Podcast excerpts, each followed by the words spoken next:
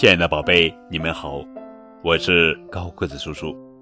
今天要讲的绘本故事的名字叫做《绿扳手》，作者是格雷古瓦·马比尔文图，郑迪卫翻译。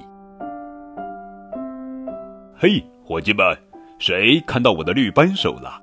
我要用它修我的自行车，快来帮忙找一找。怎么啦？啥事？老板，你看，找到一把我们去年丢的螺丝刀，大钳子，我还以为再也找不到了呢。锯子，我们到处都在找它。邻居把电钻给还回来了，他从我们这儿借走了三年。老板，我我找到了一个蓝扳手。